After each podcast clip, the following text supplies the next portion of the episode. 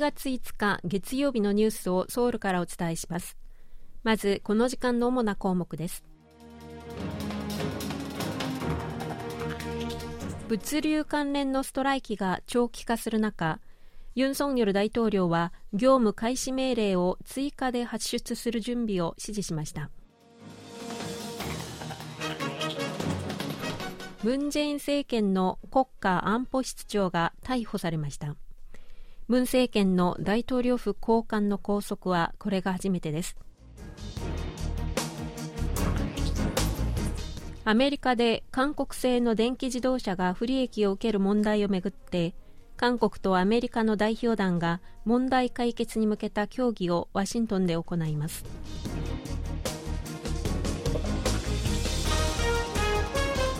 今日はこうしたニュースを中心にお伝えします。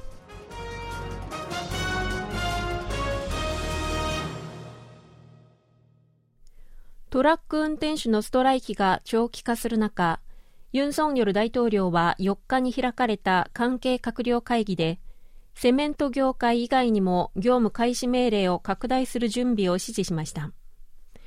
ユン大統領は組織的な違法暴力行為については法律と原則に基づいて相応の責任を最後まで問うと強調し石油生成や鉄鋼生産などの業界にも業務開始命令を出す準備を進めるよう指示しました。トラック運転手らで作る労働組合貨物連帯によるストは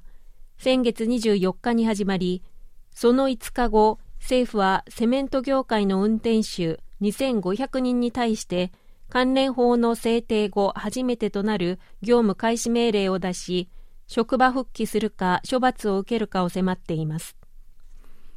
政府はまた業務開始命令に従わなかった運転手に対して経済的不利益を与える方針を決めました。大型貨物車の運転手に対して支払われている月およそ70万ウォンの補助金の支給と高速道路の通行料の減免を1年間中断するとしています。こうした措置を取るためには法律の改正が必要で野党の同意が不可欠ですが先に政府の方針を発表することで組合側に圧力を加える狙いがあるとみられています。韓国政府がストライキを続けるセメント業界のトラック運転手に対して業務開始命令を出したことをめぐって ILO 国際労働機関が韓国政府に対し業務開始命令は ILO 条約の違反だと伝えていたことが分かりました。組合側は5日 ILO が2日に民主労総と組合に送った書簡を公開しました。それによりますと ILO は書簡で民主労総が提起した問題と関連して韓国政府当局に直ちに介入し条約に記されている結社の自由の基準と原則に関する ILO の立場を韓国政府に伝えたとしています。組合側は ILO の措置について政府の業務開始命令が ILO 条約違反であることが認められたと主張しています。その上で ILO の条約や過去の決定を踏まえるとトラック運転手のストライキは国の緊急事態には当たらず業務開始命令の発動は労働者の権利を制限するもので ILO 条約違反であるとしています。これに対し政府は ILO が使っている介入という言葉は政府に対する意見紹介の手続きに過ぎないとしています。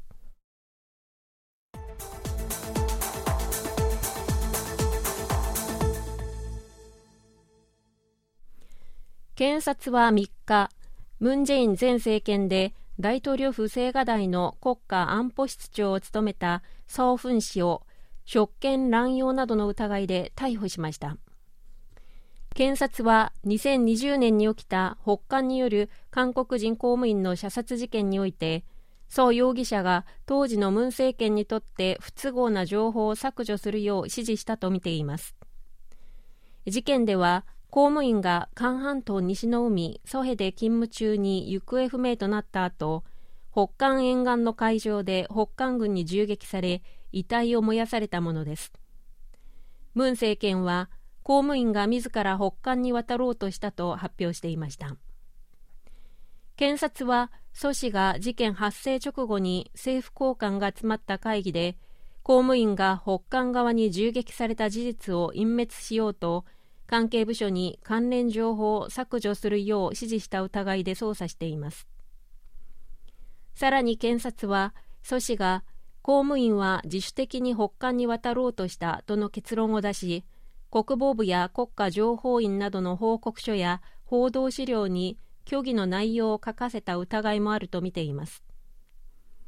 検察はソ氏の指示を受けてソウク前国防部長官が傍受情報などの削除を指示したとみています。ソ氏は容疑を否定しています。ムン政権の大統領府高官の逮捕はこれが初めてです。アメリカのインフレ抑制法により韓国製の EV 電気自動車が不利益を受ける問題をめぐって韓国の政府関係者と国会代表団がアメリカ・ワシントンでアメリカ議会の関係者と問題解決に向けた協議を行います。ワシントンを訪れているのは産業通商資源部のアン・ドックン通商交渉本部長国会の産業通商資源中小ベンチャー企業委員会の委員長を務める最大野党共に民主党のユン・ワンソク議員などでワシントンでアメリカ上院下院の議員らと会いインフレ抑制法に対する韓国国内の懸念を伝える予定です。インフレ抑制法は EV の購入について北アメリカで組み立てられた製品だけを税額控除の対象にすることを盛り込んでいて韓国製の EV 電気自動車が不利益を受けることが心配されています。韓国側は韓国製 EV にも同じ税額控除を適用することなどをアメリカ政府に求めています。アメリカ政府は12月末までにインフレ抑制法の詳細を発表する予定ですがバイデン大統領は今月1日海外メーカーに不利とされる購入優遇策を見直す考えを示し各国政府と微修正のための実務的な協議を行う方針を示しています。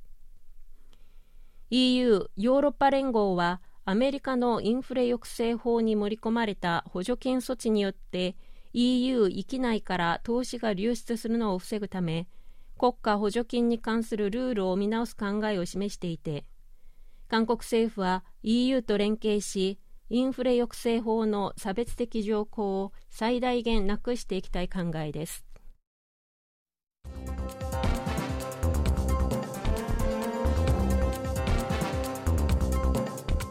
こちらは韓国ソウルからお送りしているラジオ国際放送 KBS ワールドラジオです。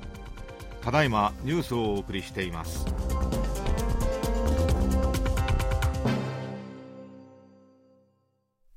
韓国中西部のテジャン市が来年1月から屋内でのマスク着用義務を独自に解除すると発表したことを受けて貿易当局は難色を示す一方で今月15日に公開討論会などを開いて解除時期を議論する考えを示しました。マスクの着用義務をめぐって地方自治体が政府とは異なる立場を発表したのは今回が初めてです。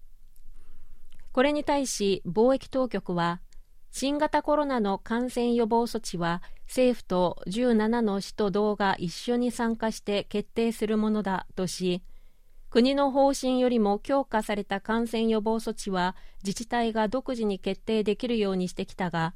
緩和する場合は事前に協議する必要があるとしています。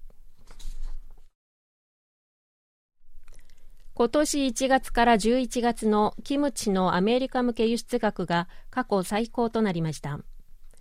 農林畜産食品部が5日にまとめたところによりますと今年11月までのキムチのアメリカ向け輸出額は2670万ドルで去年の同じ期間に比べて1.7%増え過去最高となっています。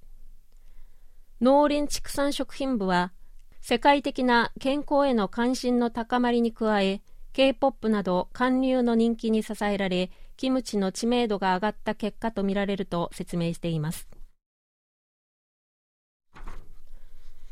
韓国時間の6日に行われるワールドカップカタール大会の決勝トーナメント1回戦で韓国代表は20年ぶりのベスト8入りを目指してブラジル代表と対戦します。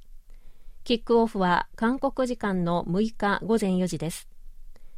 ブラジルはワールドカップ史上最多の優勝5回を誇る強豪国で今大会もフランス、アルゼンチンとともに優勝候補に上がっています。